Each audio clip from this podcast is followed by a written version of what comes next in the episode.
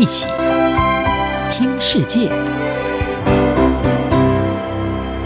欢迎来到一起听世界，请听一下中央广播电台的国际专题报道。今天的国际专题要为您报道的是：强生黯然下台，英国保守党首相之争揭开序幕。在英国保守党爆出派对门及性丑闻事件，引发对他领导能力的质疑后，英国首相强生正式宣布辞去党魁职务。强生任内带领英国走向脱欧，挺过 COVID-19 疫情，但也留下一连串的争议。这些争议都将成为英国保守党下任党魁不得不面对的重大挑战。一头散乱金发、看似不羁的强生，出身于记者。以其犀利言辞著称，他在担任伦敦市长任内，因为成功举办二零一二年奥运而声势大涨。在英国脱欧的战役中，强生高举强硬脱欧的大旗，并且在当上首相后，顺利推动了前首相梅伊未能完成的脱欧协议，实现了拖延许久的英国脱欧。他也带领保守党在二零一九年的大选中，取得了自一九八零年代柴契尔夫人时代以来的最大胜利，但 COVID-19 疫情的爆发也使得强生的政治生涯急转直下。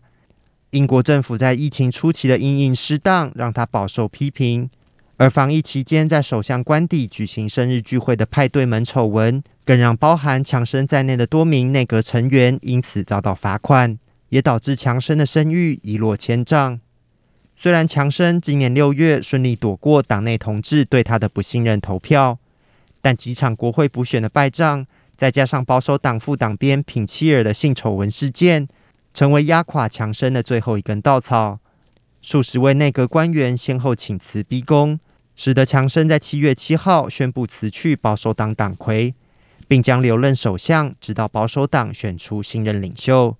强生在发表辞职演说时，台下民众的嘘声，真实反映出这位首相面临众叛亲离的困境。在强生辞职下台后，保守党内有意角逐党魁的人选，其中最具实力的包含前财政大臣苏纳克、前国防大臣摩丹特以及现任外交大臣特拉斯等人。保守党接下来举行数轮投票，取得足够国会议员支持的人，才能进入下一轮。然后逐步将候选人淘汰至两个人，最后再交由保守党全国党员投票。新任首相预计将在九月五号正式出炉。保守党党魁的选举有关英国政府未来几年的政策方向。伦敦政治经济学院的公共政策学者崔维兹分析指出，财政政策与英国脱欧后的税收问题。将是这场党魁选举的重要议题。主要浮出的重要议题是国家人员的规模和英国的税负水准，这绝对是首要议题。英国保守党一直视自己为一个小政府、低税负的政党，而苏纳克这位目前领先的候选人，过去是财政大臣，被许多保守党人认为他想要一个较大的政府和较高的税负，他将会很难实现。而英国脱欧是如何处理的？英国脱欧，无论人们怎么看他的，还没有实际上在英国带来太多的改变。而所有候选人正试图让英国脱欧能够带来一些好处。在外交政策上，英国与欧盟之间的关系将持续受到瞩目。专家指出，目前的竞争者光谱相当广泛，从现任外交大臣特拉斯所代表的没有跟强生一样强烈的英国脱欧派，一直到中间派。以及更多不至于到亲欧，但是不那么反对欧洲的候选人。另一方面，强生所留下的其中一项遗产是强烈支持乌克兰对抗俄罗斯的立场。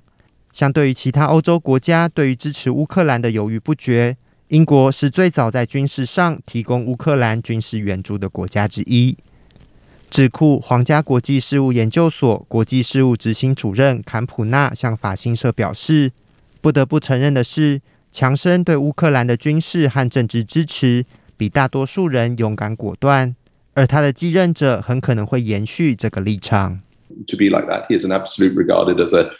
他绝对被视为一位英雄，而这不仅是一种陈述，不论在乌克兰和其他一些国家都是这种情况，肯定会继续，即便没有跟他一样的特性。这是一个领域，不论谁接替他，我认为都会采取非常非常相似的政策，即使不是完全的相同。在经历了强生动荡的三年任期，再加上英国目前面临的通货膨胀飙涨、后脱欧以及乌克兰等重大问题。伦敦政治经济学院公共政策学者崔维兹预期，保守党将找回一位比强生稳定的人选，建立一个更像是传统保守党作风的政府。在经过这样一位激情的首相之后，保守党可能会想要一位不那么激情的人。我的意思是，事实上，跟强生相比，几乎所有的候选人都不那么激情，少点激情，但是有能力。我认为他们现在需要的是一个看起来可以胜任的人，可以让政府清理一下问题，让他看起来像是一个比较正常的保守党政府来领导这个国家。